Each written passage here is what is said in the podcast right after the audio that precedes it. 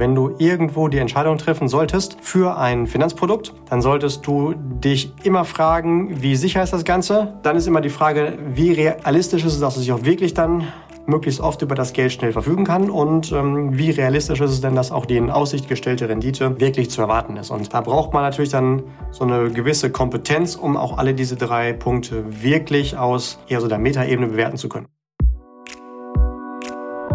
Hallo und herzlich willkommen bei Financial Health, dem Podcast für deine finanzielle Gesundheit. Freu dich auf spannende Inspirationen und leicht umsetzbare Financial Lifehacks für dein privates Finanzmanagement. Es erwarten dich wertvolle Impulse, wie du das Thema Geld und Finanzen zu einer cleveren, erfreulichen und entspannten Kraft in deinem Leben machst. Schön, dass du da bist. Vielen Dank für deine Zeit und danke für dein Interesse. Es freuen sich auf dich der liebe Julian Krüger und der unglaublichen Amelie Lieder. Dankeschön.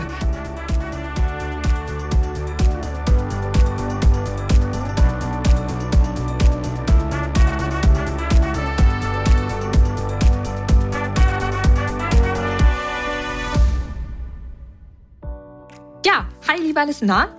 Willkommen zu einer neuen Folge von uns beiden. Heute geht es um das Thema das magische Dreieck der Geldanlage. Ich weiß nicht, ob du davon schon mal was gehört hast und nein, wir haben mit unserem Podcast nicht das Genre, Genre, Genre, das Genre geändert. Wir sind nicht in der Geometrie und wir sind auch nicht zu den Zauberern gewechselt. Es geht Auch immer schade. noch. Ja, wirklich schade. Eigentlich müssten wir das mal machen. Es geht immer noch um das ganze Thema Finanzen. Was das magische Dreieck damit zu tun hat, das wollen wir heute mal mit euch durchsprechen sozusagen.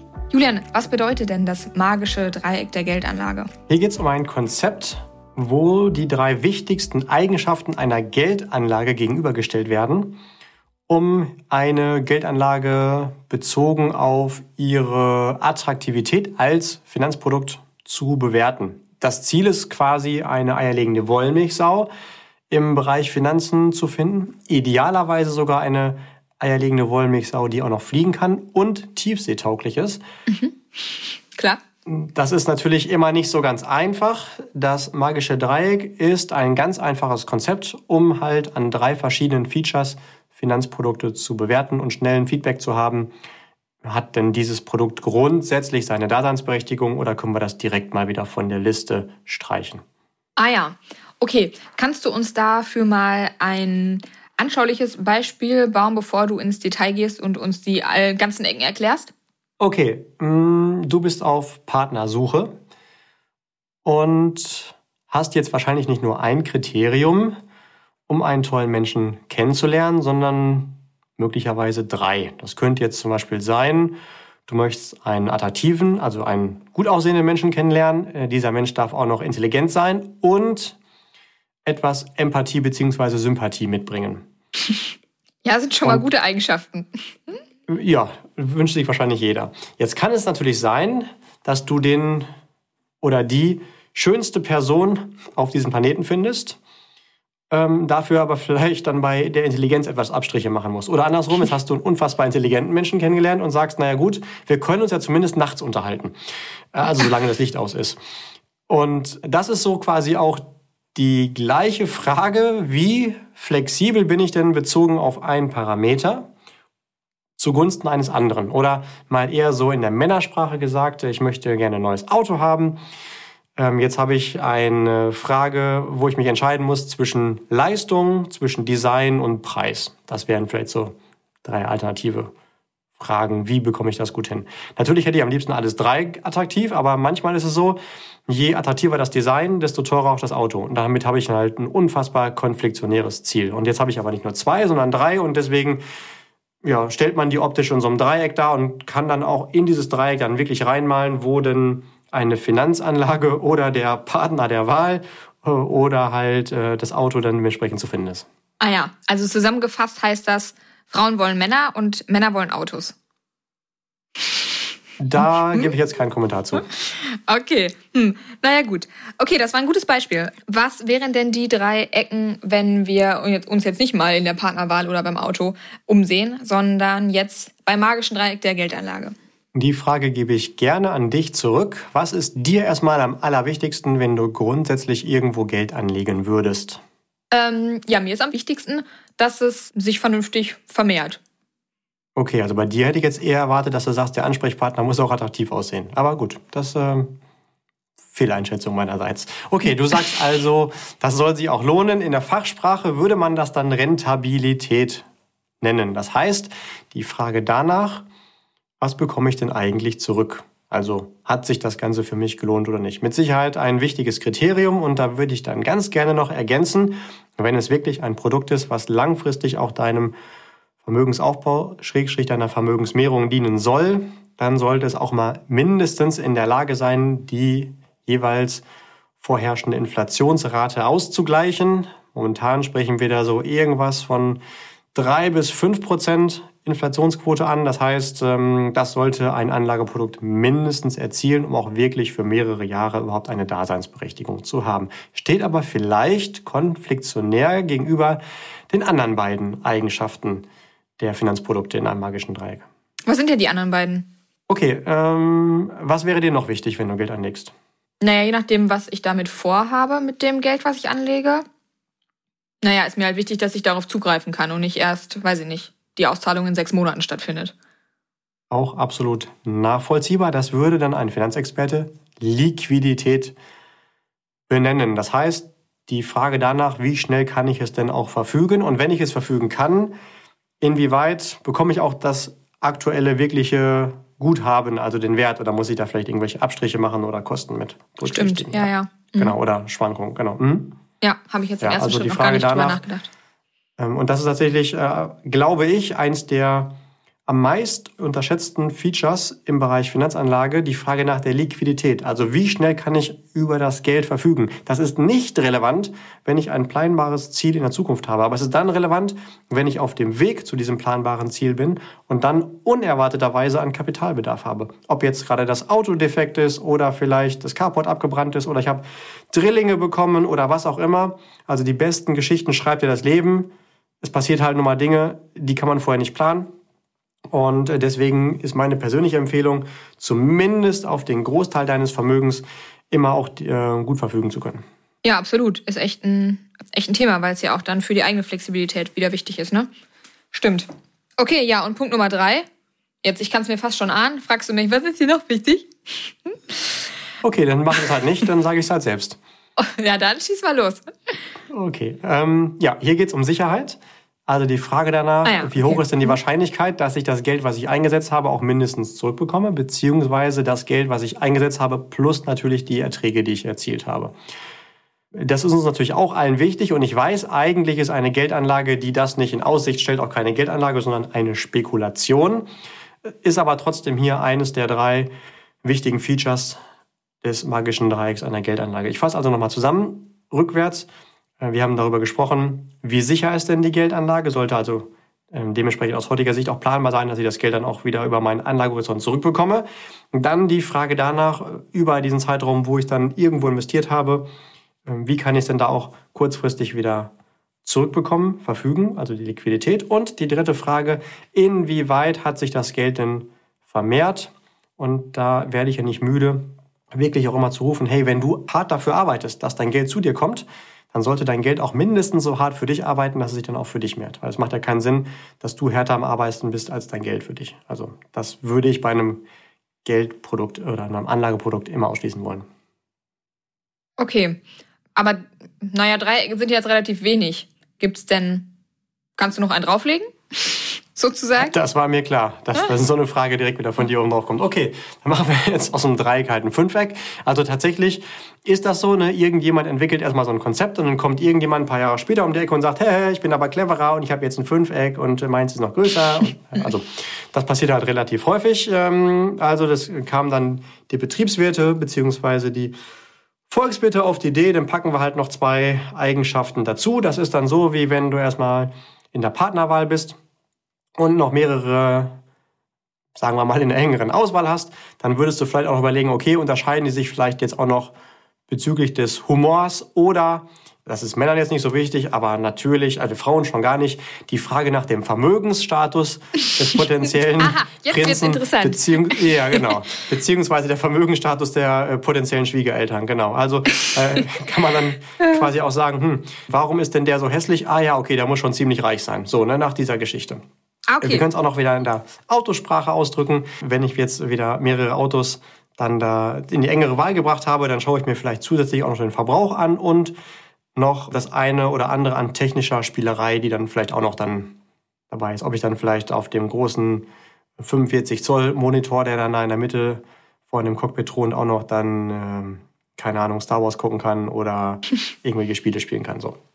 Also das wäre dann so ähm, die Ergänzung. Ich persönlich glaube, und das werden wir uns gleich auch angucken, dass man sich das gar nicht merken muss, weil das eigentlich eine Amateurbetrachtung ist. Warum? Also das, der erste Punkt, der dazu kommt bei dem Fünfeck, also quasi aus dem Dreieck ein Viereck macht, ist die Frage nach der Inflation. Ich behaupte, also es ist ein ganz, ganz, ganz, ganz, ganz wichtiges Thema, dass wenn ich Geld anlege, natürlich auf jeden Fall äh, die Inflation auch immer langfristig mindestens ausgeglichen sein sollte. Dann vermehrt sich das Geld ja noch nicht mehr real. Ich behaupte aber, dieser Punkt ist ja eigentlich schon in Rentabilität mit integriert, wenn ich mhm. denn auch in der Lage mhm. bin, Rentabilität richtig zu interpretieren. Mhm. Also das ähm, ist so ein bisschen so, wenn man sagt, okay, äh, wir sagen jetzt mal Rentabilität, hm, okay, das machen wir jetzt in Rentabilität in der ersten oder zweiten Jahreshälfte. Spielt ja keine Rolle, wir betrachten das ja ganzheitlich. Und unter Rentabilität würden Finanzexperte immer dann auch dieses Kriterium schon mit unterbauen. Und was macht jetzt unser Viereck im Aufbau zum Fünfeck? Das ist dann noch die steuerliche Betrachtung. Das heißt, wie viel bleibt mir denn netto nach Steuern dann noch über? Aber auch das eigentlich können wir schon wieder subsumieren unter Rentabilität, weil auch da würde ein Experte immer nur sagen, okay, wir sprechen hier von realer Nettorendite. Also was mir wirklich nach Abzug von Steuern, anderen Kosten und dann ähm, ist das jetzt schon ein Teaser, es gibt nämlich sogar noch ein Sechseck. Da kann man noch dann die Kosten mit dazu packen, aber auch also nach Abzug von Steuern, von Kosten und von Inflation wirklich überbleibt. Aber zusammengefasst ist das eigentlich Rentabilität. Okay, ja gut, ich verstehe den Punkt, was du damit meinst, ja. Gut, ähm, jetzt habe ich natürlich schon hier die Überraschung kaputt gemacht. Ne? Ja, es gibt auch noch ein Sechseck. Ich wollte gerade fragen, also als wir noch bei den Männern waren, haben mir die Mehrecken eigentlich ganz gut gefallen. Kannst du da noch mehr rausholen? Okay, dann äh, gehen wir noch mal in die Partnerwahl. Und das wirklich auch hier, ähm, um uns da nicht angreifbar zu machen, wirklich auch geschlechtsneutral. Da könnte man jetzt als nächstes Kriterium vielleicht noch die Sportlichkeit, wie auch immer man das definiert, mit hinzunehmen. Also wie sportlich ist jemand tendenziell, ja je sportlicher, desto attraktiver. Oder beim Auto dementsprechend die Frage nach dem Raumangebot. Bei sonst konstanten Bedingungen ist ja ein Auto, wo mehr reinpasst, jetzt egal ob Gepäck oder Personen, noch attraktiver. Und das würde man jetzt beim magischen Sechseck so gestalten, dass man zusätzlich noch die Kosten mit berücksichtigt, wobei tatsächlich die eigentlich egal sind, weil uns ja nur die Nettorendite interessiert und dies professionell betrachtet im Dreieck schon mit berücksichtigt. Also das ist eigentlich nur okay. aufgebläht, um wieder noch mehr erzählen zu können. Okay, gut. Also ähm, deswegen hat sich auch das magische Dreieck und nicht das magische Sechseck durchgesetzt. Also bleib, lass uns auch dabei bleiben, oder? Beim magischen Von meiner Dreieck. Seite aus gerne. Ist halt die Frage, wie man fragt. Ähm, aber äh, wenn man mich nach Rentabilität fragt, dann ist das immer nach Kosten und nach Steuern und nach Inflation zu betrachten. Mhm. Ja, ja. ja. Okay, ja, jetzt mal eine ganz banale Frage. Ist ja ganz toll, dass es das gibt und dass es auch so, so einen schönen Namen hat. Ähm, aber was mache ich jetzt damit? Also wie kann ich mir das jetzt zunutze machen? Wofür ist das da? Ja, ist relativ einfach. Du kannst damit jetzt überall angeben. Ach so, ja. Meinst du, das, meinst du, damit kann man punkten? Probier's mal aus und berichte mir. Wenn ja, werde ich es auch anwenden. Vielleicht bei der Partnerwahl. Hä, hä, ich weiß nicht, was ein magisches Dreieck ist. Auf der nächsten WG-Party. Ah, übrigens, das magische Dreieck. Ja, okay. Ja, ja okay. Also, ähm, jetzt wissen wir auf jeden Fall, wir merken uns diese drei Kriterien, also Sicherheit, Liquidität und Rentabilität. Und immer dann, wenn wir irgendwo mit einer potenziellen Geldanlage, mit einem potenziellen Finanzprodukt zu tun haben, dann werden wir einfach diese drei Eigenschaften rauskramen aus der Tasche und mal das Ganze dann bewerten. Und tendenziell wissen wir, in der Theorie zumindest, je sicherer ein Anlageprodukt ist, desto weniger rentabel oder vielleicht verfügbar ist es. Ähm, je rentabler es ist, desto weniger sicher oder liquider oder je liquider, desto tendenziell weniger rentabel. Also die einen Ziele zu erfüllen, müssen wir uns immer weiter von dem anderen entfernen. Und jetzt weiß ich auch schon, was du als nächstes fragen wirst, deswegen erzähle ich es direkt. Du wirst natürlich jetzt fragen, okay, und welches Produkt ist jetzt hier so die eierlegende Wollmilchsau? Da würde ich aus meiner Meinung heraus sagen, da sprechen wir auf jeden Fall über einen Aktieninvestmentfonds. Warum? Der hat äh, eine sehr attraktive ähm, Renditeaussicht. Ich kann über das Geld, was da drin investiert ist, täglich verfügen. Es dauert halt zwei, drei Tage in der Regel, bis es bei mir auf dem Konto gut geschrieben ist. Aber das ist im Rahmen dessen ähm, im Verhältnis zu der Rentabilität echt sexy, finde ich. Und äh, bezogen auf Sicherheit, ich bin dort halt in einem Sachwert investiert. Das heißt, langfristig sehr, sehr sicher. Ich habe einen Inflationsausgleich und es ist nochmal deutlich sicherer als eine Aktie selbst, weil ähm, selbst die Anlageklasse gut gewählt, im speziellen blöden Titel gefunden, ist es nicht so cool. Jetzt könnte man zusätzlich sogar noch ein Siebeneck erfinden. Zum Beispiel, wie ist das Ganze jetzt zu bewerten bezogen auf Aufwand? Also was habe ich damit zu tun, um mich zu kümmern? Das hält sich bei einem Aktieninvestmentfonds echt in Grenzen. Bei Aktien ist es dann schon wieder deutlich aufwendiger. Da sollte ich idealerweise, wenn ich das wirklich nicht nur als Spekulation betreibe, sondern mit Geld verdienen möchte, dann auch die Quartalszahlen mit selbst berücksichtigen, die Hauptversammlung besuchen, Produktanalyse, Prozessanalyse, Management, Board kontrollieren, äh, Wettbewerb auf dem Schirm haben, alle solche Geschichten. Das macht dann alles das Management für mich im Aktieninvestmentfonds. Deswegen finde ich tatsächlich diese Anlageklasse deutlich überdurchschnittlich attraktiv. Das wäre quasi aus meiner Sicht für mich, wenn es einen Aktienfonds zum Heiraten gäbe, die Traumfrau. oh ja, schön gesagt. Ich hätte dich tatsächlich gefragt, ob du einen Tipp hast oder eine, weiß nicht, eine Aussage dazu treffen kannst, was jetzt hier die, du hast es so schön genannt, die eierlegende ähm, Wollmilchsau ist. Aber ich finde krass, ja, dass du mir meinen ja. Job klaust. Also, ähm, naja, gut. Ich erinnere mich aber, dass du, oder dass wir ja darüber gesprochen haben, dass es ja eigentlich vier Anlageklassen gibt. Warum stützt du dich jetzt nur auf eine? Ja, die haben schon alle ihre Daseinsberechtigung. Nur bezogen auf unser magisches Dreieck erfüllt der Aktieninvestmentfonds am allermeisten Anforderungen dort. Also jetzt gehen wir noch mal ganz kurz in diese vier Anlageklassen rein. Da ist ja ein Aktienfonds nicht mal einer davon, sondern da sprechen wir über Aktien selbst. Also nur eine und nicht ähm, die sichere breite Streuung gemanagt in viele. Und da haben wir natürlich bezogen auf unser magisches Dreieck den höchsten Pluspunkt bei der Rentabilität. Das ist klar. Dann haben wir die Immobilien. Die haben den höchsten Pluspunkt mit Sicherheit bei dem Thema Sicherheit, aber einen großen Nachteil bei der Liquidität. Also ich kann ja nicht mal eben sagen, wenn ich jetzt eine Immobilie für, sagen wir mal, eine halbe Million besitze, ich hätte, hätte ich gerne mal 50.000 Euro, um mir einen neuen Autoreifen zu kaufen. Ich verkaufe mal das Bad. Das geht ja nicht sondern ähm, deswegen heißt es übrigens auch im Mobil, weil das Geld dort unbeweglich ist. Ne? Also da ist die Liquidität stark eingeschränkt. Dann haben wir noch die Anlageklasse Renten, für die es ja unfassbar viele verschiedene Wordings gibt oder zumindest in dieser Familie alles nah beieinander ist. Also festverzinsliche Wertpapiere, Obligationen, Bonds und was da so alles gibt. Früher dachte ich immer zum Beispiel, dass ein Rentenfonds ein Sparplan ist für die Altersvorsorge. Was natürlich Blödsinn ist. Wir sprechen über die Anlageklasse Renten und ähm, woher kommen dann trotzdem dieses gleiche Wording. Das liegt daran, dass Rente einfach bedeutet regelmäßige, langfristige, wiederholende Auszahlung. Und das ist natürlich bei der Altersrente, so heißt es ja ganz offiziell, genauso der Fall wie bei einem Rentenanlageprodukt. Ja, die haben momentan und seit Jahren ja schon zu kämpfen mit dem Thema Rentabilität. Ähm, wenn ich da einen Emittenten, also einen Herausgeber von so einer Rente habe, der auch wirklich das Kriterium Sicherheit erfüllt, dann schaffe ich es definitiv nicht, damit aktuell die Inflation zu schlagen und damit ähm, sollte man da besser langfristig kein Geld reinstecken. Noch dazu, weil wir hier natürlich bei dem einzigen Produkt sind von diesen vier Anlageklassen, wo wir im Bereich Geldwert sind. Und äh, langfristig sollte man hm, ja lieber nicht ja. für den Vermögensaufbau Geldwerte verwenden. Ja, ja, stimmt. Das waren die ersten drei. Amelie, dann gebe ich gerne jetzt nochmal die Frage an dich zurück.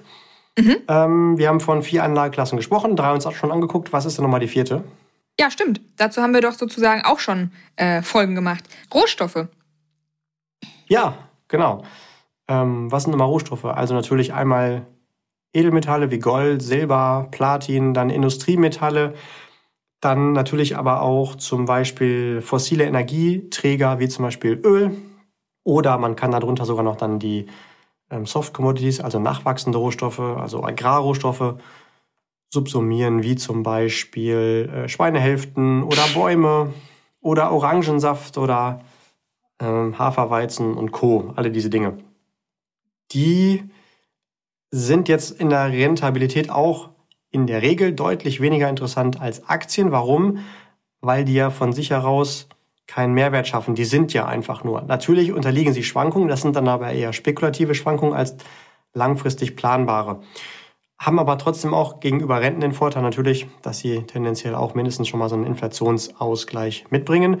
Und bezogen auf unser Dreieck aber auch den unfassbaren Nachteil der Liquidität. Also wenn du jetzt ein, eine ganze Scheune voll Hafer hast und jetzt möchtest du dann dir ähm, meinetwegen neue Schuhe kaufen oder auch nur eine Pizza, dann fährst du da nicht sackweise dann zu deinem Händler den Hafer hin, sondern äh, müsstest das auch wieder umtauschen. Also Rohstoffe, äh, wenn sie zumindest physisch gelagert werden, haben dann eher den Nachteil der Liquidität. Zumindest die meisten davon. Ne? Oder wenn man jetzt sagt, ja, ich habe Angst und verwahre mein Vermögen in Gold, dann hast du meistens ja keine Goldkörnchen, sondern schon Münzen oder Barren oder ähnliches.